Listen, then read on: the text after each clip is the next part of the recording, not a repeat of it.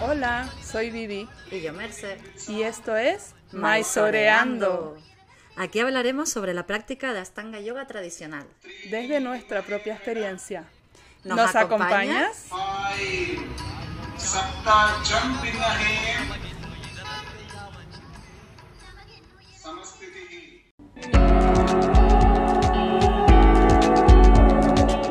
Muchas veces nos preguntan qué esterilla usamos. Después de muchos años de prueba y error, recomendamos Manduka. En Maisoreando apoyamos tu práctica. Y Manduka también. Compra a través de eu.manduca.com con el código Maisoreando Nosotras recibiremos un 10% por cada compra. y tú recibirás un descuento exclusivo del 15% en tu pedido. Esta promoción es válida solo en países europeos y lamentablemente no se hacen envíos a Canarias. Gracias por apoyar Maizoreando. Las creencias, opiniones o puntos de vista expresados en este podcast corresponden a la experiencia de las personas entrevistadas y de Maizoreando y deben considerarse como tal y no como verdades absolutas. El objetivo de este podcast es dar voz a la comunidad de Astanga Yoga de habla hispana en el contexto de la Astanga Yoga tradicional, así como compartir la experiencia de practicantes y maestros. Hay que tener en cuenta que esta comunidad es muy variada y plural y que muchos aspectos de la práctica pueden cambiar con el paso del tiempo. Hola Vivi y, a todos, y hola a todos los oyentes de Maizoreando. Ya estamos Una semana una semana más. Otra Aquí, entrevista. sí, llegando a la recta final de la temporada, ¿eh? Sí, bueno, esta semana traemos una entrevista también muy especial. Estamos eh, maizoreando con... Fico Aliaga. Sí, bueno, no sé si han visto en nuestras stories, por lo menos las mías en Instagram, que Fico está últimamente apareciendo mucho por ahí. Y, y bueno, em, Fico es un practicante de Ashtanga Yoga de pues hace como 6, 7 años que empezó a practicar y además enseña en Murcia, en Samsara, Sí. eh, organiza retiros de surf y yoga aquí en Tenerife, en el Médano, eh, Mm. aquí donde está la, la home base de Maizoreando. Mm. Em, y, y bueno, y Fico viene por la sala em, cada vez por la sala Mysore Tenerife, mi sala, cada vez que, que está por la isla y la verdad que es súper agradable verlo, verlo aparecer porque normalmente no me avisa, sino simplemente aparece y es como, ay, estás aquí de vuelta, qué guay, ¿no? Qué bien. Sí. Y, eh, y sí, lo conocimos, bueno, yo lo conocí mm, la primera vez en el taller con José Carballal. Y Mm, porque él es alumno, también nos va a hablar sobre eso en la entrevista, porque él es alumno de él y, y la verdad que es muy, muy agradable y muy, y bueno, no- hemos conectado muy guay con él y nos apetecía tenerlo por aquí, porque además mm, va a sustituir a Vivi cuando se vaya a Mysore y bueno, ellos tienen ahí una, una conexión también en la sala de Vivi y entonces, aparte que él eh, com- comparte mucho contenido en las redes, en Instagram y tal, y eh, contenido interesante sobre sus reflexiones, sobre sus aprendizajes. Entre ellos, pues habla mucho sobre el nervio vago. Mm, y bueno, y la verdad que, Sobre, cree que sí, los traumas. sí, Sí, la verdad que es una entrevista súper eh, interesante, como ya habrán visto en los adelantos por los Reels. Eh, tiene mucho que contar, es muy estudioso sobre las cosas que le llaman la atención y profundiza en ellas para, para averiguar, ¿no? Y, y mm, la verdad que, que es súper interesante escucharlo cuando, cuando cuenta pues esas cosas que a él le, sí, le, le han llamado la atención, ¿no? Y que ha sí, sí, en ellas. Mm, porque también tiene algo muy bueno y es que es muy mm, honesto y va de cara y muy transparente, ¿no? Y muy, o sea, me refiero, Sí, no tiene pelos en la lengua en el sentido de que eh, dice lo que, ya lo verán también, pero di- dice lo que piensa y eso a mí me parece eh, oro, ¿no? Hoy en día, ¿no? Que la gente sea sincera y honesta, ¿no? Yo, yo sin conocer a Fico en persona todavía, yo sabía cuando abrí mi sala, él, él de vez en cuando pues venía al Médano, le gusta mucho venir a Tenerife y, enseñaba a veces pues algún día daba clases Mysore en, el Médano. Em, y cuando abrí la sala, me acuerdo que sin conocernos, él compartió la, la story en su Instagram de la apertura de la sala en Los Abrigos, que es a 10 minutos del Médano, y que él ahora cuando viniera a la isla, pues ya no iba a organizar estos tipos de, clases Mysore, porque ahora ya había una sala tradicional en, en, la zona sur y que, y que a partir de ahí, a partir de ahora, pues nos veremos practicando en la sala y eso a mí me pareció eh, un, un acto como súper bonito eh, muy honesto, ¿no? Y, bueno, ya cuando lo conocí... Como de compañerismo y... Mm. y ese, ese mes ya apareció, en el primer mes apareció por la sala y, y bueno, y entonces ya nos hemos ido conociendo más, también en el workshop, como tú dices, de, de José. Y, me parece una persona como muy ética y como tú dices, muy de, que, de cara sí, que te dice las cosas a la cara. Que tiene valores y que tiene, sí, respeto Y, que sí, y, entonces íntegra, ¿no? Esas personas como que las sí, sí, la verdad que sí. Y eso eh, no es tan fácil de ver hoy en día, sobre todo en personas que todavía no se conocen, ¿no? Em, sí. Y, y, bueno, y ahí cuando viniendo a la sala una vez hice un comentario como, bueno, a ver este año cómo haría para, para ir a Mysore, porque porque claro, dejar la sala tan jovencita como está mi sala, que no, tiene ni un año, y dejar las manos de otra persona, como que da un montón de cosas, y así hizo como un comentario, bueno, Vivi, yo me quedaría encantada, encantado, perdón. y, y a mí eso me dio como, como, ay, pues es verdad, porque él viene a la sala, y la gente ya lo conoce cuando hemos ido a algún sábado, pues, pues nos quedamos en el, en a tomar un chai o nos vamos a tomar un café o en verano una vez fuimos a darnos un baño. Y, y, ya conoce a la gente, la gente lo conoce a él y es como, como familiar, él sabe cómo soy yo, eh, incluso se ha quedado a asistirme un, par de veces y es como, como está muy guay, me quedo, la verdad, y se lo he dicho, yo me quedo muy tranquila dejando, dejando a Fico eh, dejando mi sala en manos de Fico, me quedo muy tranquila. Sí, que, y que llegó en el momento perfecto, la verdad. El día que Sharat abrió la, la avisando que iba a haber temporada, ¿no? Fue el día que Fico llegó a Tenerife, que se había comprado un piso. Fíjate. En el Médano, y fue como, esto no es casualidad. Tal cual. y bueno, y de la entrevista... gracias a eso me voy dos meses a Mysore, Qué bueno. que tenía planeado. Así que bueno, como, como, como esa, esa honestidad y esa, esa integridad que, que, él tiene, y a mí me, me, gustaba mucho, entonces le propuse a Merce entrevistarlo, ¿no? Y, y, y, eso queríamos hablar, pues sobre todo, Merce tenía curiosidad por lo del nervio mm. vago, ¿no? Sí, sí, tenía curiosidad porque él comparte mucho de eso y digo, bueno, pues entre otras cosas, una de las cosas que me apetecía preguntarle, pero, pero luego la verdad que toda la entrevista es que conversar con alguien que le interesa la estanga y que lee y que, y que es observador y, y, tal, o sea, es que es enriquecedor, ¿sabes? Es que no, ¿sabes? Que muchas veces parece que que no hace falta ser eh, una persona autorizada a nivel máximo, ¿no? Por decir algo, eh, para poder aportar, ¿no? Entonces, mm. yo creo que nosotras somos de la creencia em, que todos tenemos algo que aportar eh, cuando realmente vivimos esta, esta pasión, ¿no? Con el astanga y, mm. y hacemos como que nuestra vida, mm, como que lo incluimos en nuestra vida como una prioridad. Y entonces, mm, si te apetece, o sea, hay gente que le nace más compartir, como es el caso de Fico, hay gente que menos, pero, mm. que, pero que, bueno, que en este caso justamente es una persona muy dada a compartir, con lo cual es ideal para, para entrevistarlo. Sí, sí, sí, la verdad que sí. Sí, así que nada, buenísimo. Les dejamos, Les dejamos Fico. Fico Aliaga. Hoy no nos coordinamos. Bienvenido a Maisoreando. Hoy estamos con Fico. Bienvenido, Hola. Hola, chicas. Gracias por invitarme. Gracias por estar aquí. Bueno, em, vamos a, conocer un poquito más de, tus inicios en, esta práctica. Eh, cuéntanos em, cómo llegaste a la Ashtanga Yoga. Pues lo venía pensando y tengo como la versión corta y luego la versión un poquito más larga. ¿Cuál preferís? La larga, ¿no? Sí, aquí hay que explayarse. Los detalles muchas veces cuentan. Sí.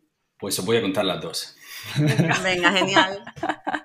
La corta, la corta es, yo trabajaba en, bueno, tenía un restaurante vegano en Murcia y, resulta que una clienta eh, me dijo, tío, ¿por qué no, por qué no empiezas a, practicar yoga? Me veía nervioso, la verdad que era una época de mi vida donde tenía bastante ansiedad, iba bastante acelerado. Eh, cualquiera que tenga un proyecto, y más si es de hostelería, seguramente se será reconocido en, en las ojeras, en, esa ansiedad, en muchos cafés, mm. algún que otro vino a deshora también. Y entonces la, versión corta es que esta, esta chica que era clienta eh, se fue haciendo coleguita mía y me dijo un día, oye, ¿por qué no prueba un día a practicar yoga? Y resulta que ella tenía una sala, que era profe de Astanga, que se llamaba Laura, y, y allí que me fui yo un día, ni corto ni perezoso, a, a probar aquello que era. Y os mentiría si os dijera que, que, no me atrajo enormemente. De hecho, me atrajo y, no fue nada espiritual. Escucho como comienzos como muy, muy espirituales, muy místicos, muy de conexión con uno mismo. Lo mío fue totalmente físico. Yo vi a gente haciendo cosas muy guapas en esa sala y yo quería hacer eso. Yo, yo veía, veía asanas, veía lotos, cosas que a mí me parecían muy locas y me parecían imposibles. Y claro, eso fue como un acicate a mí para, para una personalidad como la mía para decir, bueno, esto yo lo quiero. Esa es la versión corta. ¿vale? y ahora va la larga, que es un poco más complicada. Em, unos cuantos años antes, em, yo eh, pasé por un TCA, por un trastorno de la conducta alimentaria. Esto no lo sabe mucha gente, lo estoy contando a mm. vosotras y, a mm. todos los oyentes que nos vayan a escuchar. Em, ¿Y qué, qué, ocurrió con eso? Pues básicamente, dentro de una personalidad muy controladora, cuando todo a mi alrededor eh, escapaba a mi control, mi conciencia o, bueno, no sé qué, algo dentro de mí empezó a intentar controlar la comida. Em, entonces, digamos que eh, de algún modo yo, bueno, pues este TCA duró unos cuantos años, un par de años, pero sí que acabé, eh, después de haber experimentado mucho durante ese tiempo, es verdad que cuando uno tiene TCA tiene muchas cosas malas, pero algunas, muy pocas, eh, pero una buena es que sí que experimentas un poquito con tu cuerpo em, y lo que ocurrió fue que estuve una temporada eh, sin comer animales ni seres vivos, alimentándome solo de plantas. Y, digamos que el TCA de algún modo se suavizó, empecé a controlar quizá otras cosas en vez de la comida, pero eso se quedó ahí. Em, seguí comiendo de una forma un poquito mejor, más saludable, pero sin comer animales. Eso me llevó a, abrir un restaurante vegano, eso me llevó a mm. quizá enfocar eh, ese control, esa personalidad más controladora en, en, otras cosas, que no era la comida, por suerte para mí. Y claro, Astanga Yoga eh, atrae mucho, no cuestionó a las personas muy controladoras, ¿no?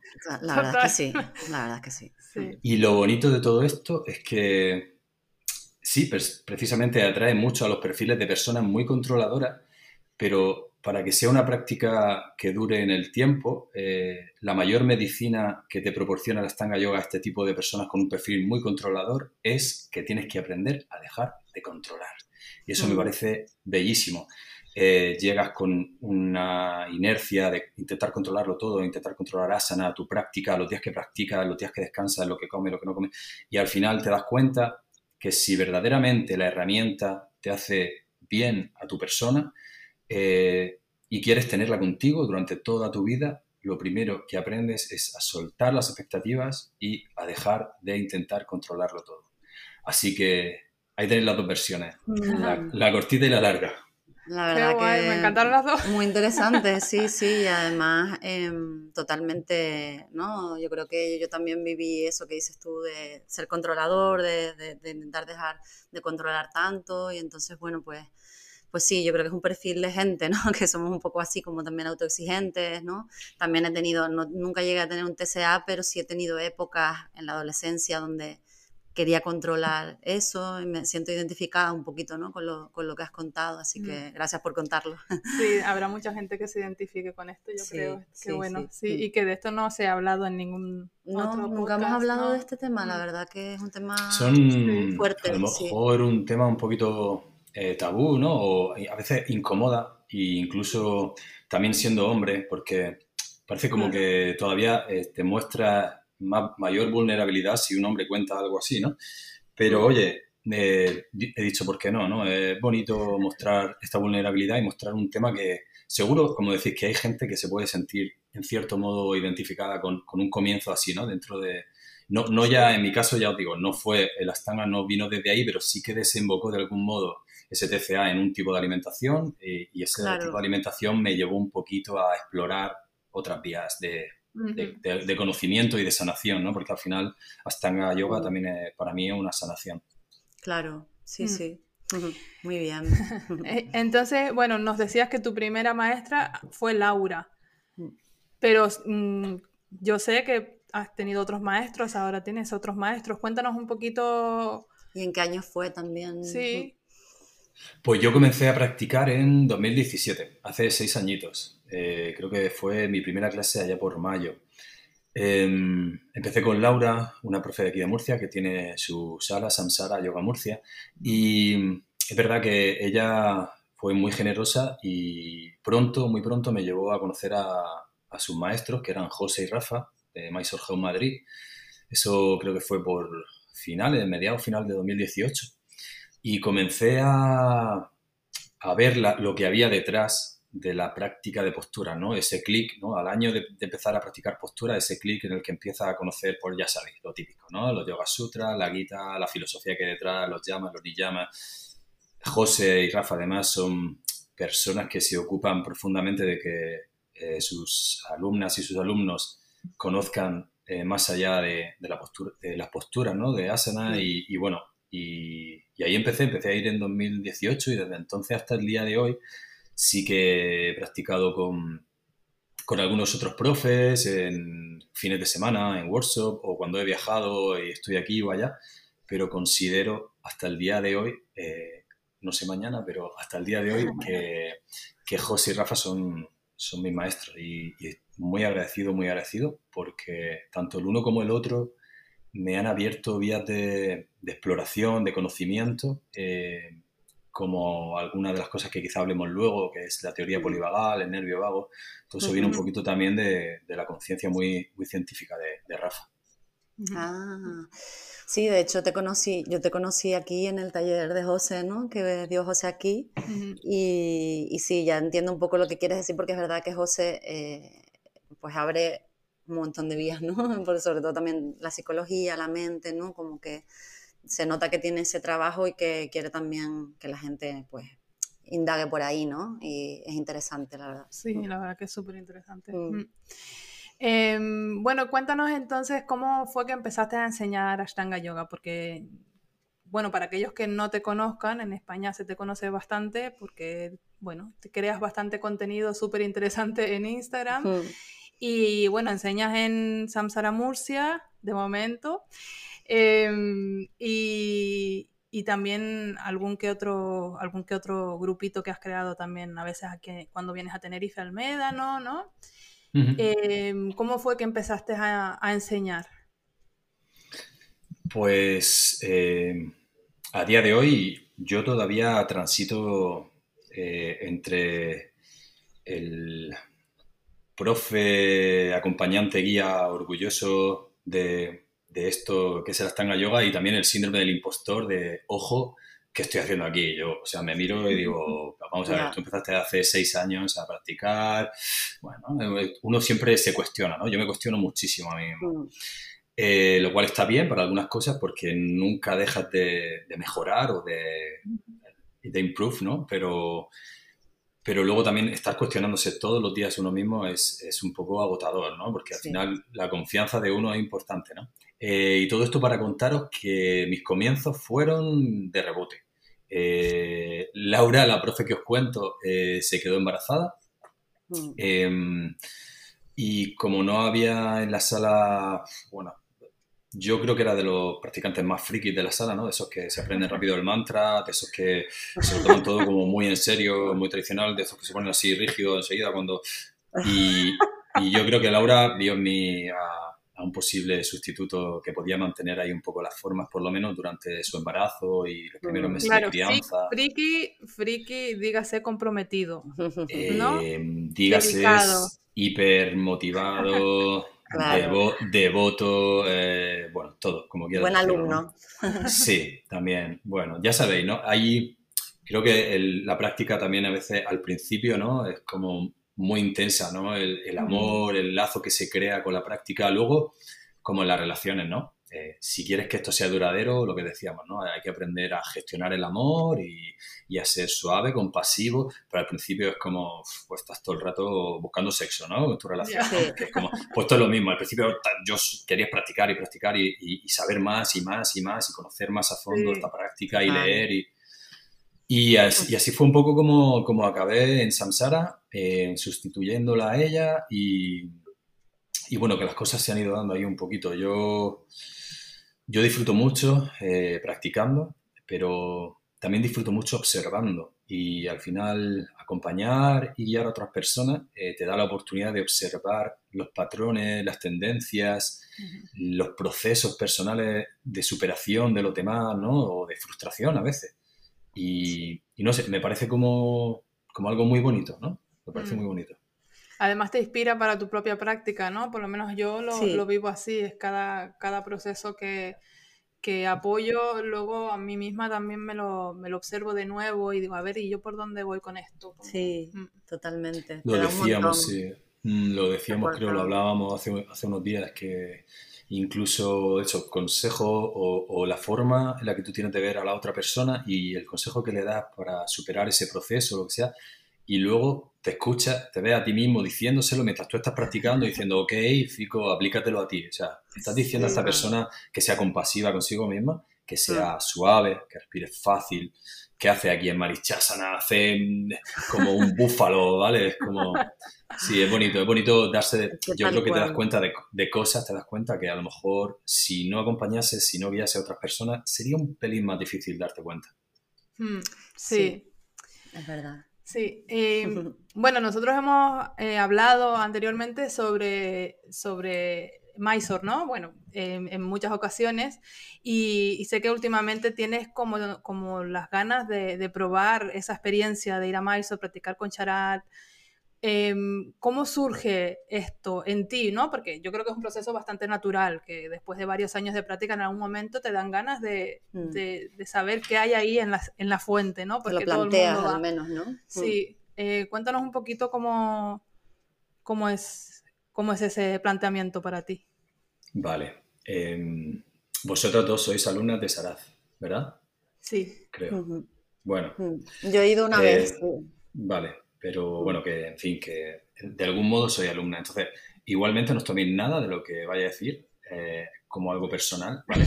Pero voy a, voy a ser súper sincero, ¿vale? Eh, a ver, a mí eh, durante una buena temporada, un, tiempo largo, he sentido un poquito de rechazo por el tema de Mysore. bueno, se dan conversaciones, se dan ideas, se escuchan cosas. Eh, yo no he estado personalmente, entonces uno genera sus propios juicios a través de lo que lee, de lo que escucha. Y es verdad que yo siempre he sido una persona bastante rebelde, bastante revolucionaria, eh, en contra del sistema. Entonces, claro, al final eh, el Astanga, la parte, digamos, más tradicional, no deja de ser un sistema. No deja de haber una jerarquía. A mí la jerarquía, las autorizaciones, los certificados, la verdad siempre me ha generado un poquito de incomodidad, por mi forma de ser, por cómo he sido yo siempre desde bien pequeño. Entonces, está bien, eh, a raíz de, eso uno intenta hacerse sus propios juicios también, intenta investigar e intenta entender desde dónde eh, llega estas autorizaciones o esta jerarquía. Y entonces uno empieza a leer sobre la cultura india, uno empieza a, informarse un poco de cómo funcionan las cosas, ¿no? Más allá de... O sea, intentar entender cómo funciona un sistema, un método desde la mente occidental te va a generar este tipo de incomodidades, este tipo de rechazo. Ahora, si quieres entender eso, tendrás que ponerte un poco en el lugar de donde, en el contexto donde nace todo esto, ¿no? Entonces, bueno, pues la verdad, siendo sincero, los últimos años he estado intentando conocer eh, lo que es todo este sistema y este método, pero poniéndome un poco en, el lugar donde nace, en el contexto y sobre todo yo he viajado a Nepal, he viajado a la India y eso también, eh, no está en Mysore, ¿eh? pero sí en India y en Nepal y eso también ayuda un poco a, a eso, a entender, ¿no? De dónde viene esto, por qué viene y, y la verdad me causa bastante curiosidad y es una experiencia que, si soy muy sincero, eh, a pesar de que haya podido tener reticencia en algún momento, me apetece vivir. Eh, si soy sincero, no tanto por el tema de la autorización o no, porque no sé si... Eh, o sea, yo sé que eso es un plus y yo creo, creo que es algo bastante bonito para un practicante como reconocimiento, ¿vale? Porque al final, joder, también hay detrás una dedicación, hay detrás una devoción, hay unos cuantos viajes practicando allí con el profe, entonces, ok, pero creo que eh, quizá por el momento en mi vida en el que estoy y la edad que ya tengo, eh, lo veo más como una experiencia que me gustaría vivir antes de que pasen muchos más años, pero no sé si ya tanto como una oportunidad de mm, autorizarme o no, o, sí, ¿sabes? Como, como que eso lo veo algo como muy lejano de, mi sistema de valores ahora mismo, como estoy. Mm. Bueno, también creo que, esa es la mejor manera de afrontar eh, la práctica en Mysore, porque es la gente que va solo con la idea de ir porque quiere una autorización, son la gente que luego más difícil lo tiene. Y Sharat eso también lo ve, él sabe quién viene solo por la autorización y quién mm. viene por, por amor a esta práctica, ¿no? Porque al final eh, yo, bueno, yo por ejemplo nunca me planteé enseñar Ashtanga Yoga cuando empecé a ir a Mysore, no tenía ni idea y de repente resulta que todos los que estaban ahí ya eran profesores de, de, yoga, de Ashtanga y yo decía, yo mm. no, yo vengo por mi práctica, ¿no?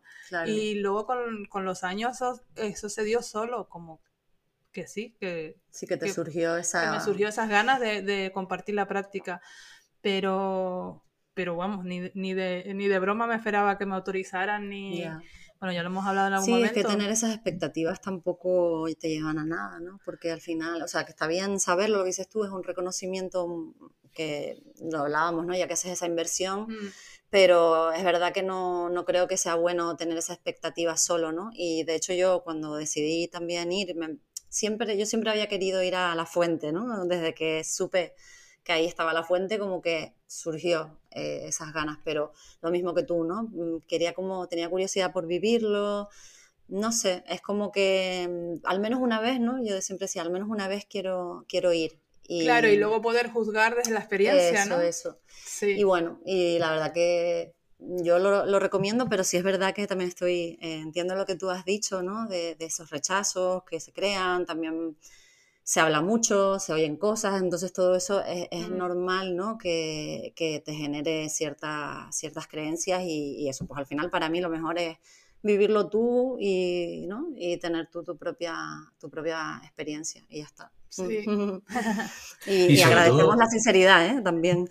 Gracias. Yo creo que es importante vivirlo en el momento adecuado, porque yo me imagino que hubiese empezado a practicar yoga antes y hubiese ido a Mysore hace 10 años y con mi mentalidad de hace 12, 15 años, ¿no? Más joven, seguramente sí que habría ido a saco eh, con una mentalidad muy de, no, no, yo vengo aquí a esto y yo quiero ser autorizado y yo quiero, bueno, pues todo lo que conlleva, ¿no? Ese reconocimiento, esa posibilidad de, mm. montar tu propia sala, pero digamos con un respaldo detrás. Yo sé que hace unos años lo habría hecho desde ahí. Entonces me alegro eh, enormemente que mi inquietud nazca ahora, que ya tengo otra forma de ver la vida, otra forma de ver la práctica de yoga y que efectivamente voy a ir ahí, eh, me iré con mi peque y, lo disfrutaremos y disfrutaré de la práctica y creo que va a ser un mes muy bonito, que en otro momento, o dos meses muy bonitos, que en otro momento habría sido de un nivel de exigencia y de control brutal. Exacto, mm, claro, claro, claro, muy interesante, sí. Bueno, acabas de nombrar a, tu hijo, a tu peque. Eh, y era un tema que, me, que, a mí me interesa mucho porque viste que en Ashtanga se habla mucho de la maternidad, pero de la paternidad mm, muy poco.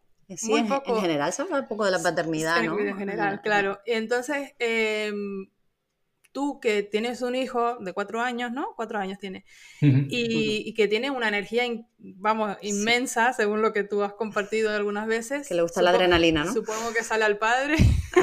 Total. Em, bueno, entonces cuéntanos un poco tu experiencia eh, con la paternidad, porque también ustedes tenéis una forma de criar mm, muy diferente a lo que se ve comúnmente, lo cual a mí me fascina porque se sale mucho de, la, norma, del sistema.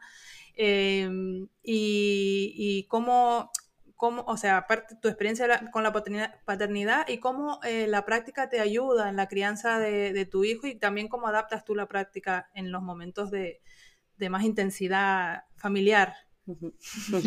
Wow, es un temazo esto. Es un temazo, me da, me da para una hora de podcast. eh, sí, porque además lo que decís, es, algo que no se habla demasiado. Em, a ver, em, yo, John tiene tres años y medio, casi cuatro. Él nació en noviembre de 2019 y la verdad que yo la práctica de yoga a mí me ha ayudado mucho a darme cuenta de ciertos patrones, ¿vale? Que tengo conmigo mismo, hacia mí mismo y por defecto al final son espejos, ¿no? Que al final a los demás, eh, si tú te juzgas a ti, vas a juzgar al de enfrente. La práctica de Astanga Yoga a mí me ayuda y me ha ayudado a detectar muchos de estos patrones y a intentar que muchos de, estos patrones indefectiblemente vienen por arriba, ¿no? De mis padres, los que amo eh, inmensamente, pero que me han educado lo mejor que han sabido y también arrastrando muchos patrones a su vez. Entonces, es muy bonito intentar cortar algunos de ellos y que no se sigan transmitiendo a la siguiente generación. Entonces, eh, yo en ese sentido eh, no suelo hablar muy bien de mí, ni decirme muchas cosas buenas, ni, ni, echarme muchas flores, pero sí que es verdad que estoy ciertamente algo orgulloso porque creo que hay algunas cositas pequeñas, algunos patrones que sí que no se van a transmitir a la siguiente generación. La crianza que estamos haciendo mi pareja y yo con, con John eh, es muy diferente seguramente a la que hicieron conmigo y también porque hemos tenido la oportunidad de indagar, de explorar y hemos tenido cerca personas que nos han abierto mucho los ojos y decir, oye, ¿te has dado cuenta de esto? ¿Te has dado cuenta de lo otro? Eso creo que es bastante, bastante importante. Respecto a, es verdad que la maternidad en redes, por ejemplo, ¿no? que en Instagram se ve mucho, ¿no? La maternidad con la práctica. Es verdad que ser madre, yo ahí, o sea, no puedo entrar.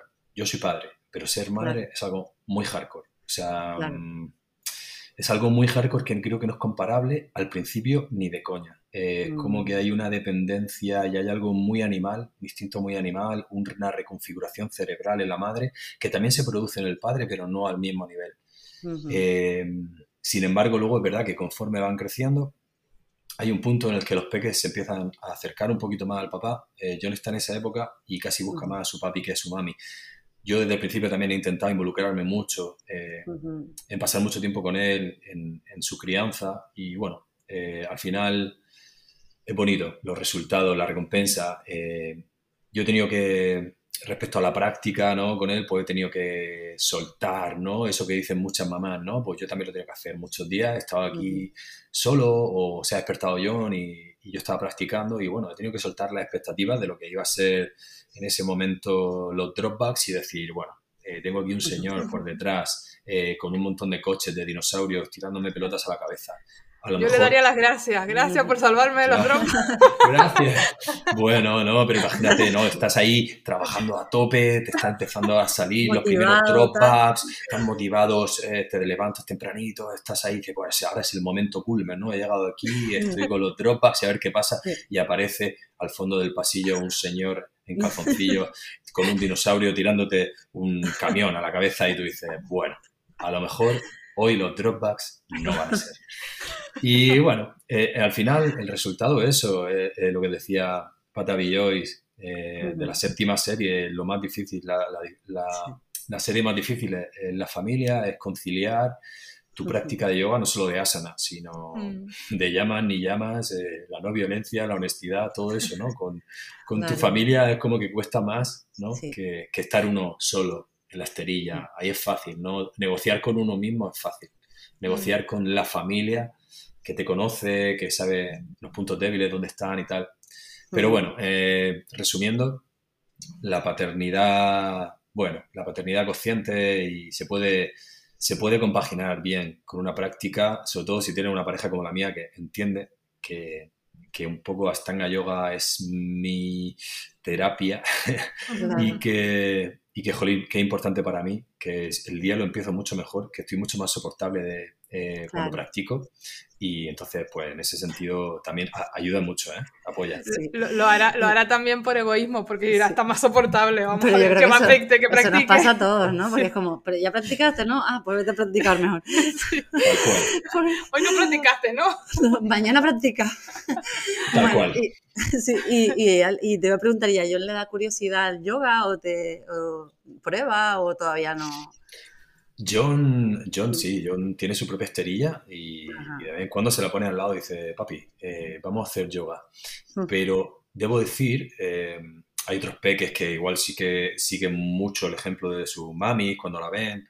John, de vez en cuando cuando le sale sí, pero John es, todo lo contrario a mí y le gusta el fútbol, le gustan las motos, le gustan...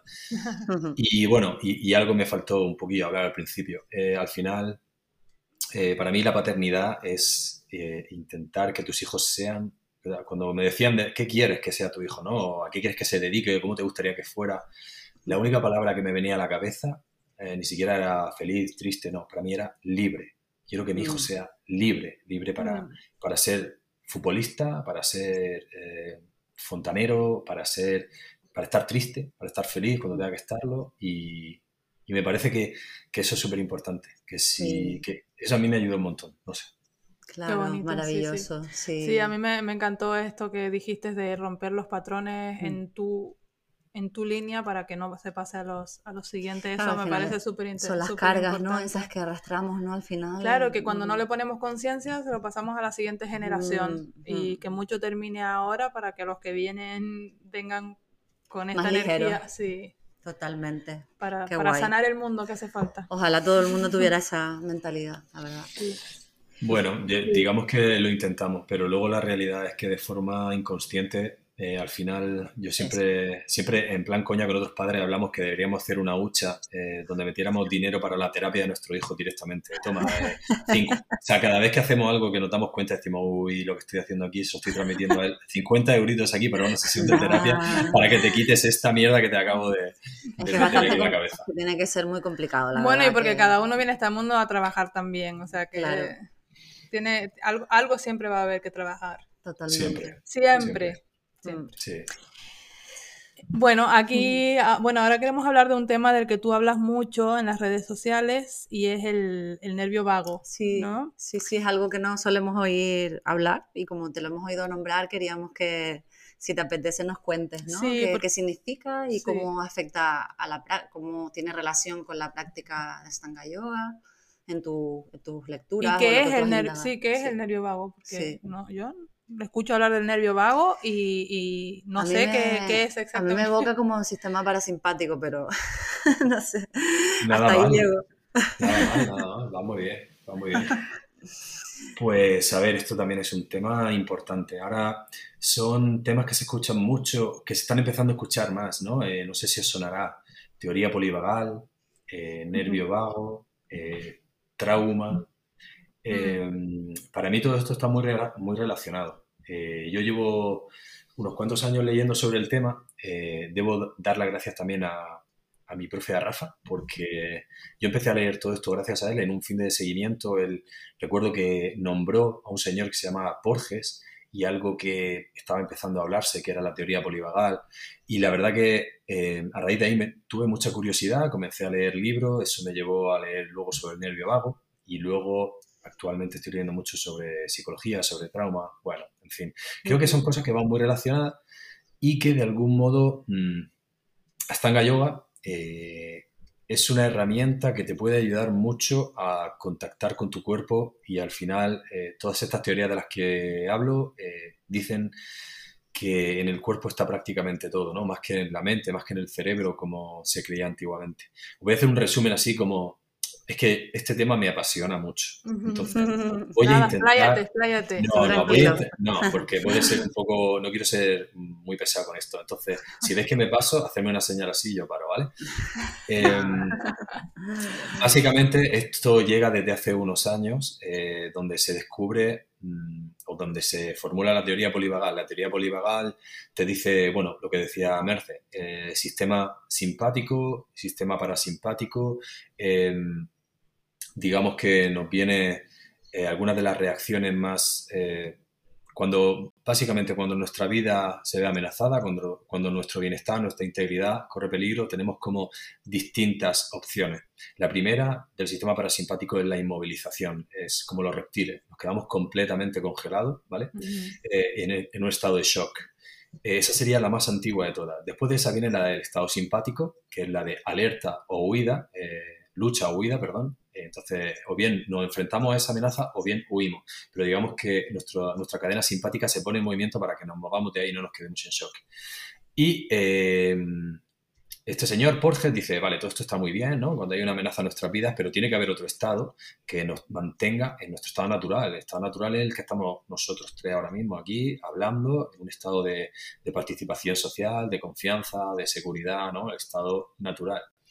Entonces, eh, digamos que separa el sistema parasimpático, ok, también tiene la función de inmovilización, de shock, pero también eh, ahí está en otra rama del nervio vago. El nervio vago tiene dos ramas, la rama dorsal, que es la que se encarga de dejarnos en shock, de inmovilizarnos cuando hay un peligro para nuestras vidas, y luego tiene la rama ventral, que es la que si está activa y es la que está gobernando nuestro sistema nervioso autónomo en ese momento, eh, estamos en un estado pues, de paz, de calma, de seguridad. Claro, eh, si empiezas a leer un poquito eh, de la Yoga Sutra, ¿no? de lo que es Samadhi, eh, yo el otro día leía también Richard Freeman, cuando el amor se revela, y empiezas a, ver qué decía la Gita, ¿no? que le decía Krishna, Arjuna, que eran las condiciones indispensables para alcanzar la iluminación, y de repente empieza a describir un estado de confianza, de seguridad, de paz con uno mismo, y dices, joder, está tal cual el señor Krishna describiendo el estado de la rama ventral del nervio vago, de, digamos, esa conjunción ¿no? del estado parasimpático donde que al final es lo que buscamos con la práctica de yoga también, ¿no? que es esa calma, esa apartar ese ruido mental, ¿no? ¿Qué es yoga? Yoga es los sutras, ¿no? Yoga Sita Priti Nirodha, el, cese de las fluctuaciones mentales.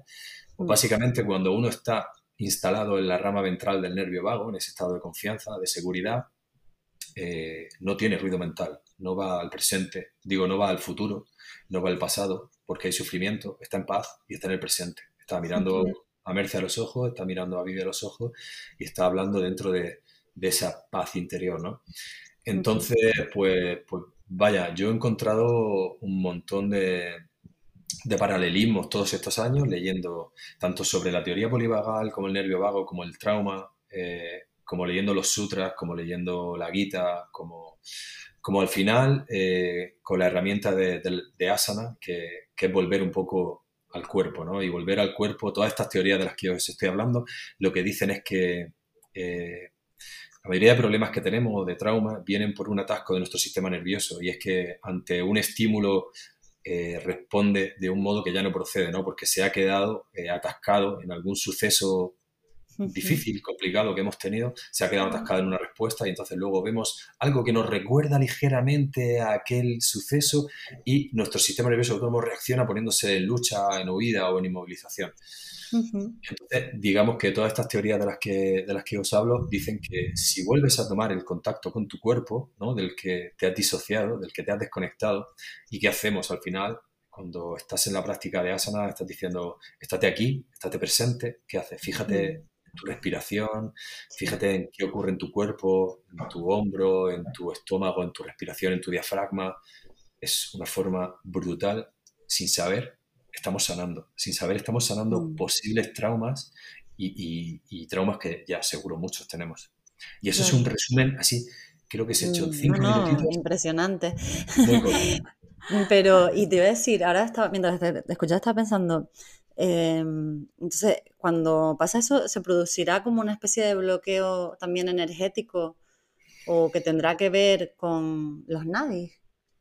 me estaba acordando yo ahora, la D central, ¿no? Yo, a ver, yo no, sé mucho de, no, tengo ni idea de eso, pero me pregunto si, si podría haber ahí también una, relación, no lo sé. A nivel indio ayurvédico, eh, la verdad que no estoy tan puesto, pero el mm. tema de los nadis y todo el rollo al final es la equivalencia al sistema nervioso actual. Entonces, todos esos cierres eh, o esos nódulos, no sé cómo le llaman eh, respecto a los nadis, ¿no? Pero tiene un nombre. Mm. Eh, está relacionado igual, ¿no? Porque al final se relaciona con el sistema nervioso. Entonces, si hay un, si hay un atasco en el sistema nervioso, al final los indios te lo dirían de otra forma, pero sí, sí, pero es brutal como cuando, cuando estudias la ciencia de hoy dices, joder, pero si esto ya te lo decían hace 2000 mm. años, ¿sabes? O 3000 años, en, eh, te lo estaban diciendo con otras palabras, ¿no? exacto. Pero te estaban dando la solución también, ¿no? Te estaban diciendo, pues si quieres desbloquear estos nadis, haz esto, este ejercicio de respiración, estos crillas. Y era lo mismo que nos está diciendo ahora un montón de científicos, de psiquiatras, de terapeutas, que te dan unos ejercicios en los libros, que yo los veo y digo, joder, pues pero si esto es, son ejercicios que hacemos normalmente en, yoga, ¿no? Y es, increíble. Sí, sí, sí. No, sí, la verdad que esos temas tendríamos como que profundizar, ¿no? Como yo creo que en el tiempo, yo creo que uno a lo mejor te va llamando más la atención, ¿no? Como profundizar en el sistema nervioso, ¿no? Y porque al final, con el trabajo que hacemos de respiración y todo eso, tiene, claro, es que al final yo creo que donde estamos incidiendo es, ahí, ¿no? Mucho también, ¿no? Eh, estamos afectando a la forma en la que, en la que interpretamos la realidad, ¿no? Que al final es lo que tú decías, si la realidad me parece una amenaza, voy a reaccionar, si no me parece no, entonces como que todo pasa por esa interpretación un poco, ¿no? El, entonces, muy interesante, sí. Estas teorías dicen un poco que no, que no reaccionamos ante los sucesos, sino ante la, ante la percepción que tenemos de los sucesos, ¿no? Y que dentro de, de, esas percepciones, de todas las hipótesis, siempre nos ponemos en, el peor de los casos. Exacto. Y, y, volviendo al, al, nervio vago, por lo que decía, ¿no? ¿Qué estamos haciendo cuando practicamos, cuando respiramos? Eh, el nervio vago, esta rama ventral de la que hablaba, que nos mantiene este estado de confianza, de seguridad y de paz, eh, se puede tonificar. Es decir, es como, como un músculo, ¿no? Entonces, si le das caña, si le das tono, pues, oye, que significa que cuando algo te altere, te ponga nervioso y alguien te pite cuando vaya conduciendo y te chille, en vez de quedarte ahí todo el día con el run run, enfadado, el simpático, pues si tienes un buen tono del nervio vago, eh, vas a volver rápido a tu estado natural y vas a decir, bueno, esto... Mm. ¿No? Como lo iluminado, ¿no? Que parece un poco la, indiferencia del iluminado, ¿no? O esto a mí me da igual.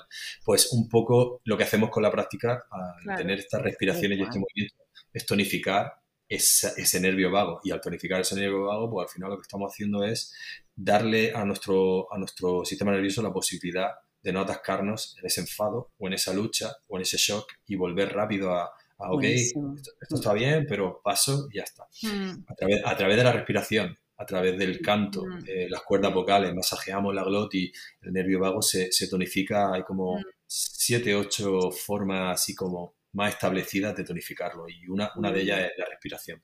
Ah, qué interesante, porque yo creo que eso es una de las cosas mm, incluso más tangibles que puedes notar de efectos de beneficios de la práctica, ¿no? De que de repente una cosa que hace tiempo te podía fastidiar el día, como que ahora lo aceptas, ¿no? Dices, bueno, si se capotazo esta mañana, esto...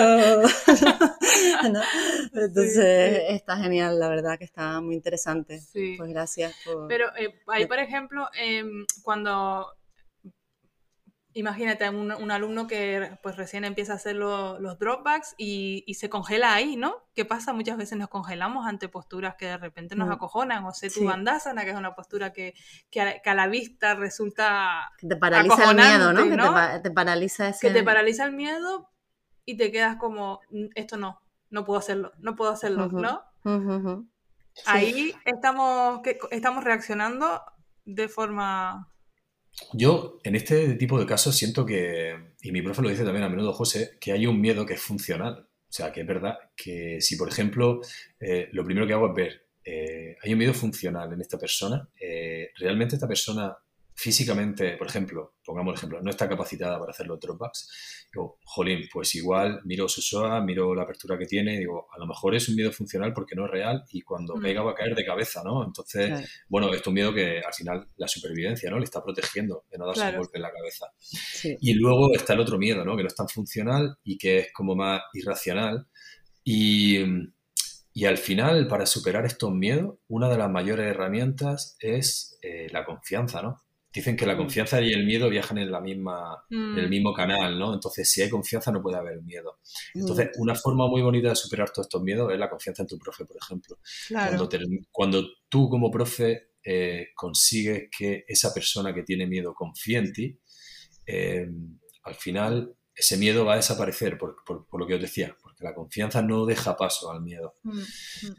Y, no, sé, no sé, en ese sentido, por ahí creo que puede ir la cosa como una posible opción para, ayudar. Sí, sí, qué mm, bonito. Está bien, está muy bien. Sí. Vamos a hablar un poco de tu, de tu vida actual, ¿no? Porque eh, has comentado antes que, que tenías un restaurante vegano con, tu pareja, que bueno, ahora lo, habéis cerrado, lo habéis vendido, eh, te has venido a vivir a, Tenerife, estás como entre Tenerife y Murcia, ¿no? Em, o sea, por temporadas. Eh, ¿Cómo llevas eso de voy, para acá, voy para allá, porque te llevas el gato, te llevas al niño, te llevas a tu mujer? Em, pues como que no tienes ¿no? Como un poco de, un lado para el otro.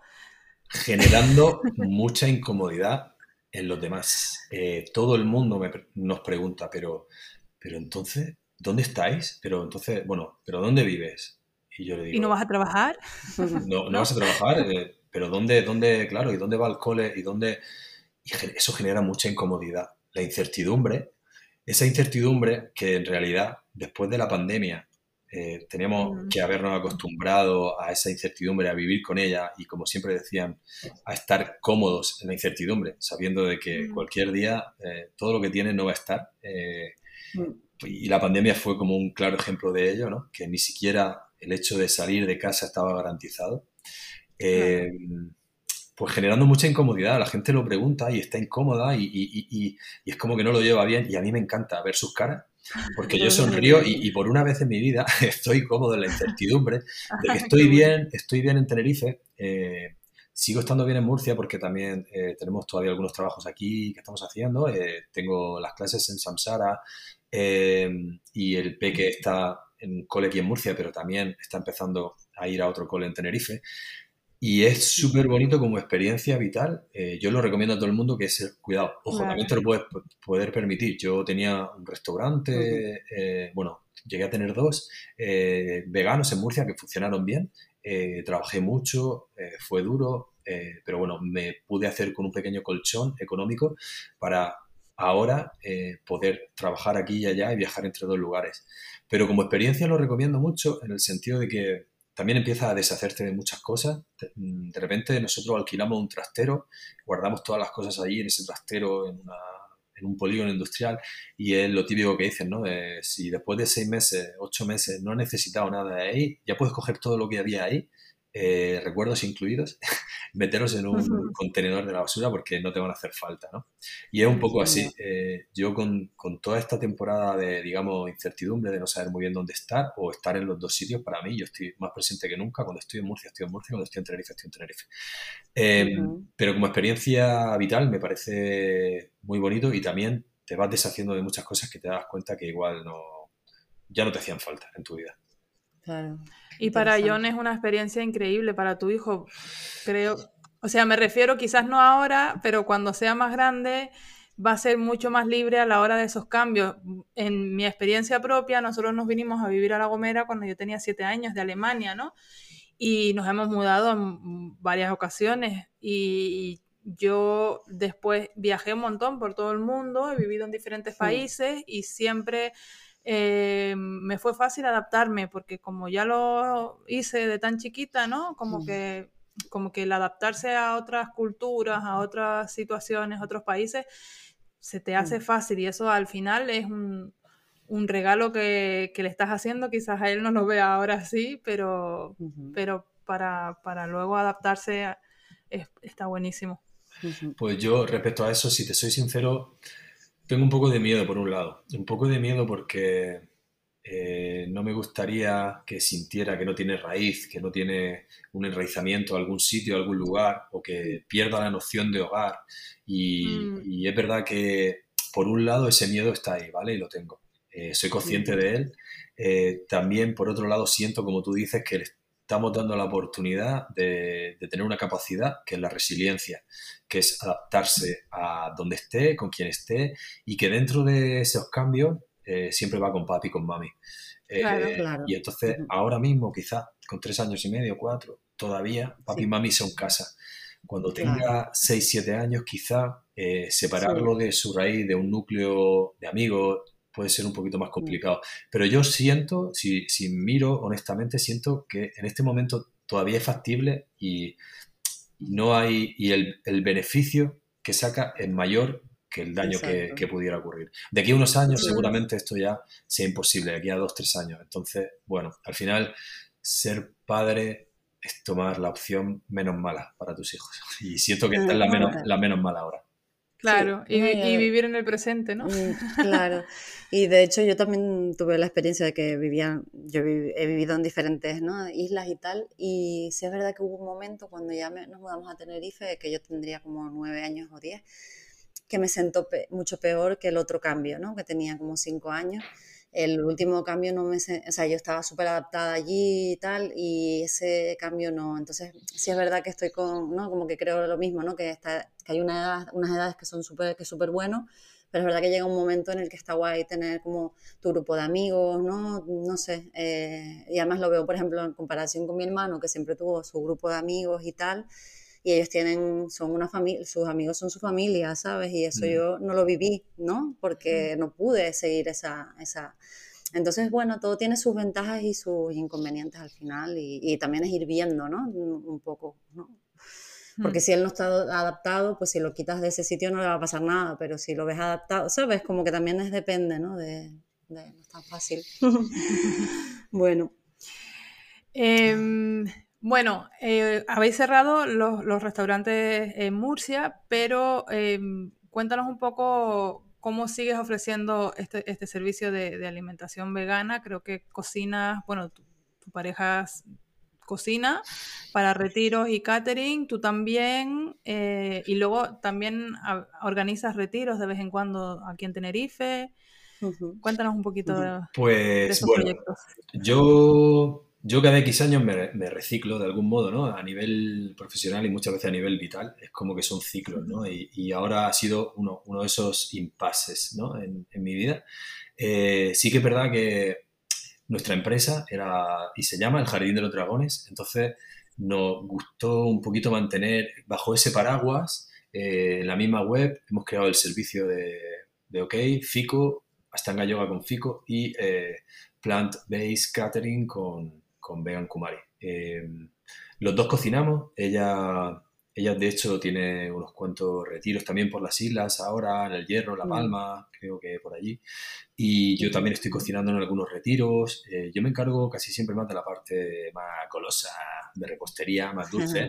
pero bueno, me defiendo, me defiendo también con los salados. Y bueno, eh, la verdad que es algo en lo que creemos, ¿no? De hace muchos años, de que se puede mantener una alimentación pues un poquito más basada en, plantas y, un poquito más saludable.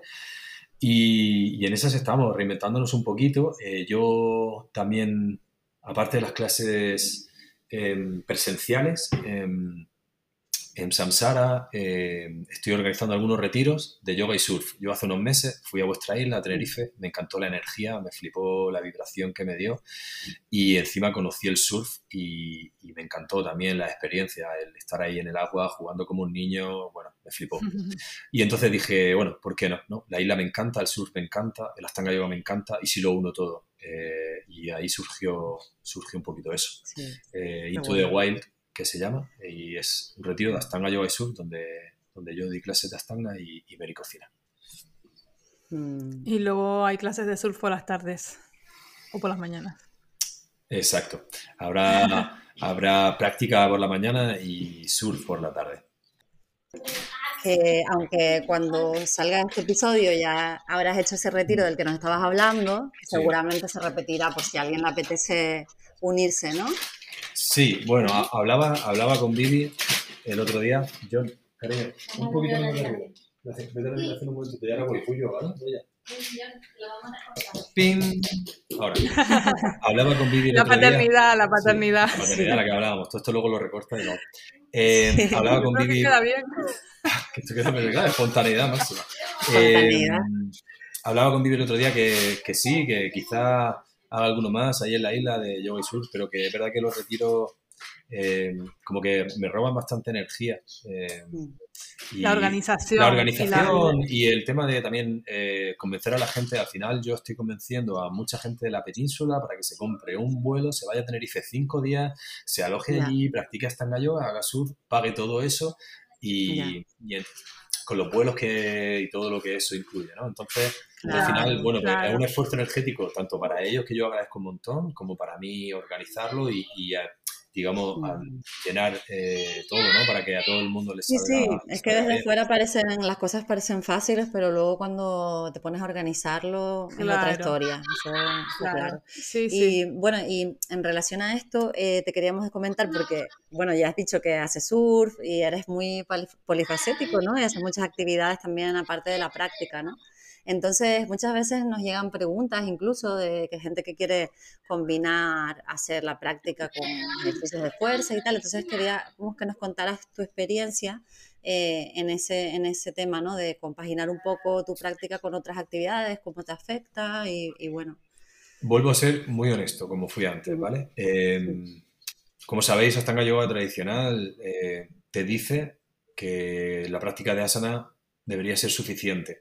Yo, personalmente, bajo mi experiencia, eh, creo que hay cuerpos que, en es- que hay, hay verdad en esos cuerpos, eso puede ser una gran verdad en esos cuerpos, y luego hay otros cuerpos en los que quizá eh, mantener esa práctica también depende mucho de la exigencia, ¿no? De- con uno mismo, ¿no? Yo al final Sí. estoy practicando eh, seis días a la semana y hago mi práctica completa de una hora y tres cuartos, ¿sabes? Entonces, bueno, pues al final es un acto muy repetitivo y siento que mi cuerpo me pide de algún modo eh, complementar eso con ejercicios de fuerza. Me gusta la bici, me gusta salir a correr, me gusta escalar.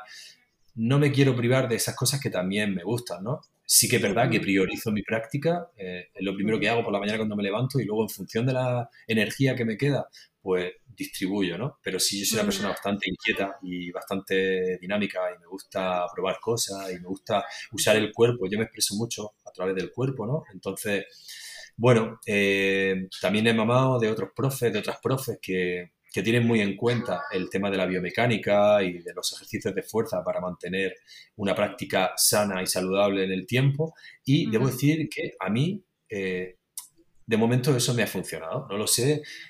De aquí a cinco años igual me vuelvo a preguntar y, y puede que esté en otro momento vital, que mi cuerpo esté de otra manera, de otro modo.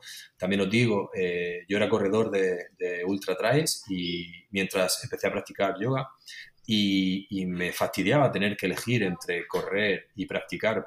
Pero bueno, eh, con el tiempo eh, decidí que me compensaba dejar de correr al menos tanto y salir muchísimo menos a correr porque eh, me apetecía simplemente profundizar en mi práctica de asana y porque sentía que no, que no me hacía falta en ese momento de mi vida. Eh, no sé, creo que es algo muy personal. Creo Sí, que claro. cada persona debería experimentar en su cuerpo y en su mente qué es lo que realmente le viene bien, qué necesita, eh, más allá de lo que diga mm, la tradición, tu profe o quien sea. Eh, Mm. me parece súper respetable lo que digan unos y otros, pero Claro, Yo y además recomiendo- no es lo mismo igual como tú que ya, que ya corrías y luego llega el yoga a tu vida, no es lo mismo igual que alguien que nunca ha hecho otra cosa, entonces como que cada, lo que dices tú, ¿no? Es muy personal y cada experiencia es totalmente diferente, ¿no?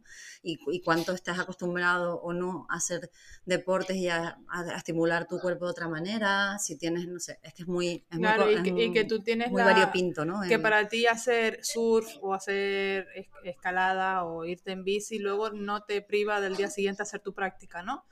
obvio. Mm. Bueno, de hecho, mira, claro. yo en Tenerife, claro, pero es que entiendo que cada persona para eso es un mundo. Yo estos meses en Tenerife, eh, yo era capaz de practicar por la mañana, eh, luego hacer mi ejercicio de fuerza y luego por la tarde surfear. Pero porque yo soy así, mi cuerpo es así, y porque yo estoy acos- acostumbrado a un nivel de actividad física. Pero obviamente esto tiene que experimentarse cada uno en su cuerpo. Claro. Y cada persona ser consciente de hasta dónde te deja llegar tu cuerpo y sobre todo qué beneficios te trae cada una de esas herramientas para priorizar. Oye, si yo tengo que priorizar entre surfear seguramente y practicar, a día de hoy seguramente no voy a surfear y sí voy a practicar porque siento que como herramienta ahora mismo en mi vida cotidiana eh, me trae mayores beneficios. Pero si mm. puedo no elegir, voy a hacer la Mejor. Claro, claro, claro. Genial, genial. Sí. Pues eh, bueno, no sé si tenemos tiempo para esta pregunta que me, que me gustaría hacerte respecto a tu lesión de rodilla. Porque sé que esto es algo que pasa mucho y en algún momento tú me, comentaste que a ti lo que más te ayudó fue sentarte en el suelo, ¿no? Abrir caderas, ¿no? Porque de hecho la rodilla todavía mm, a veces te da, te da mensajes, ¿no?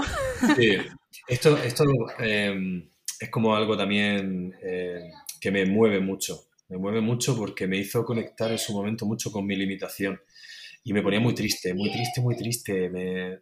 Imagínate, eh, y te pongo en situación, eh, a los dos años tú consigues Marichasana D, a los dos años de tu práctica, y dos años después de tu práctica, un día te haces daño, y además en las dos rodillas, y entonces en los últimos tres años tú puedes practicar, hacer todas las posturas, pero hay una que se resiste, que es Marichasana D, donde no he vuelto nunca a cogerme en los últimos tres años, ¿vale?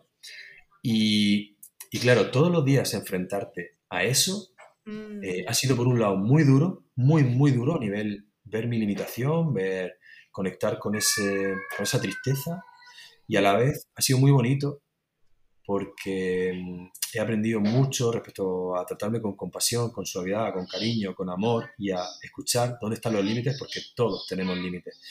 Eh, ya en el plano más, más, tangible y más físico, lo chungo de esto es que mis rodillas, mis rodillas no, no me duelen. Eh, simplemente hay un punto en el que si voy más allá suena y ya me quedo dos semanas con un rumorcillo en el menisco que no me gusta, que a mí no, me mm. compensa, ¿vale? Que a lo mejor hay alguien que dice, bueno, pero ¿y si prueba? ¿Y si? Es que a mí personalmente ya he cruzado esa barrera y no me compensa, ¿no?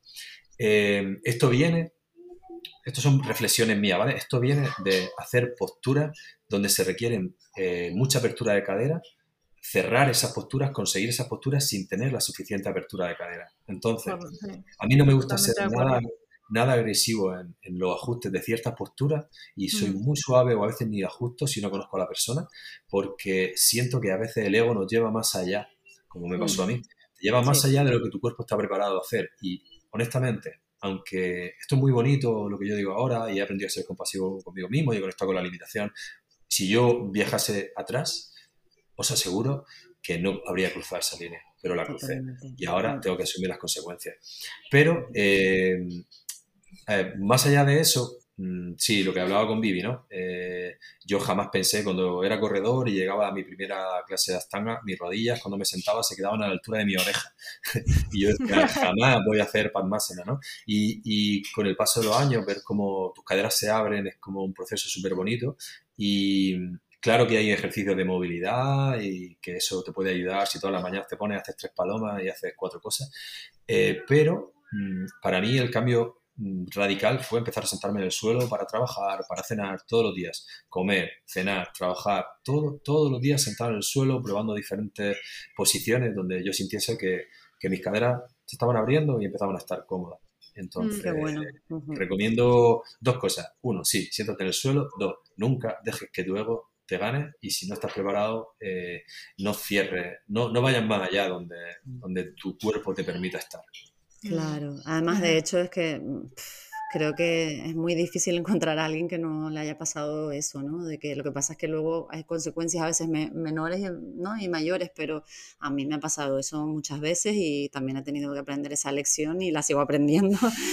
y, porque vuelves a caer, porque al final es muy difícil, ¿no? Cambiar esos patrones y bueno, entonces a veces aprendemos por las duras, ¿no? Mm. Pero gracias por compartir esta lección.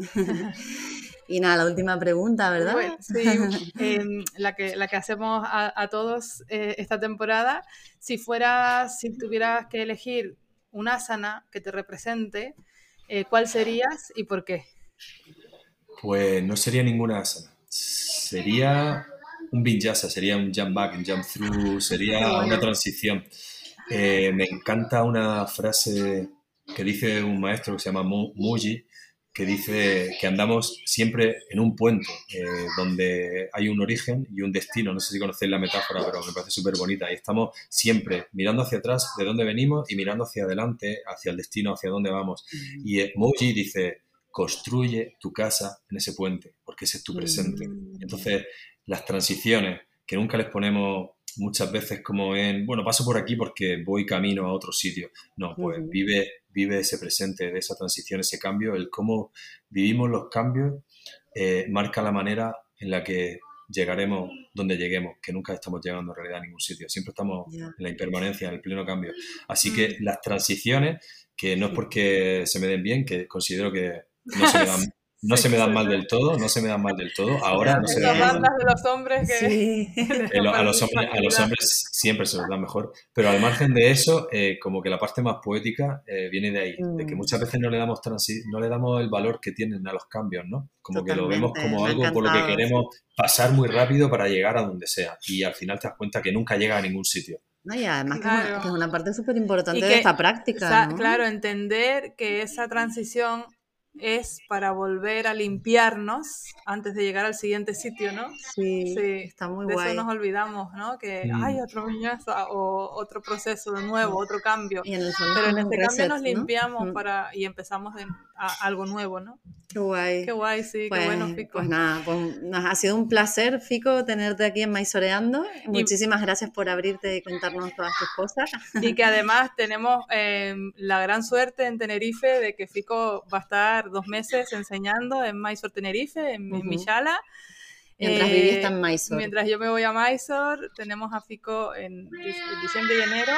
Em, pues, pues en Tenerife, así que para todos aquellos que que les, que les llame la atención. Em, que aprovechen, se vengan para acá. Aprovechen, vengan a Tenerife o los que estén en Tenerife, em, pues lo vamos a tener bien prontito ahí. Y además de, eso, ¿dónde más te pueden encontrar? Cuéntanos un poquito.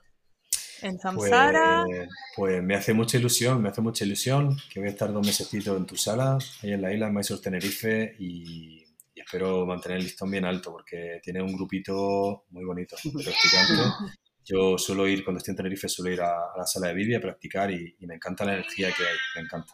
Eh, aparte de eso, estoy en Samsara Yoga Murcia, eh, en un programa Mysore por las mañanas y también estoy en mi templo, en una plataforma online eh, con Reino de Nita y estamos online de lunes a jueves también y poquito más, yo creo que con eso ya, ya me doy con un canto los dientes. Estoy muy contento. y, en, Instagram, que también pones cosas interesantes. Sí. Y, y ahí intento, sí. De hecho, acabo de, de, iniciar un proceso de newsletter, así que si os apetece, porque a veces siento que mis reflexiones se quedan Instagram, la posibilidad que te da se queda un poquito corto para lo que me mm. gusta contar y lo que me gusta compartir.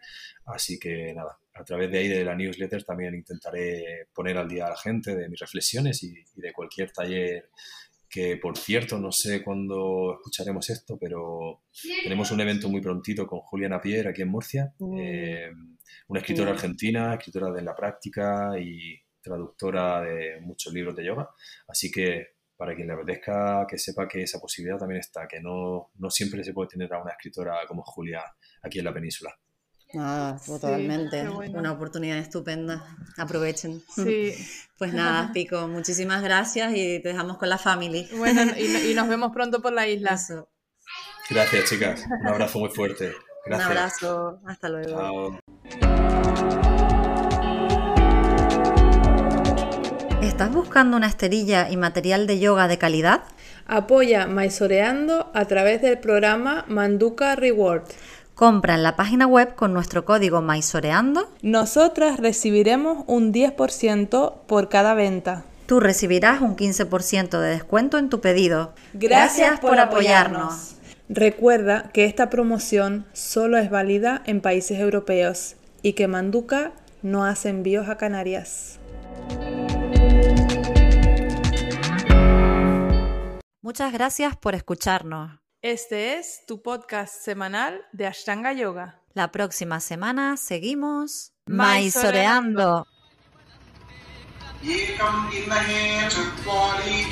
Yoga Chitta Vritti Nirodha. Honestidad, devoción, no violencia, desapego. Yoga es 24 horas. India, Mysore, Gokulam. Inhala, exhala. Respira. Krishna Macharya, Patavi Joyce, Sharachi. Parampara. Respiración, Drishti, Bandas. Practica y todo llegará. Ashtanga Yoga.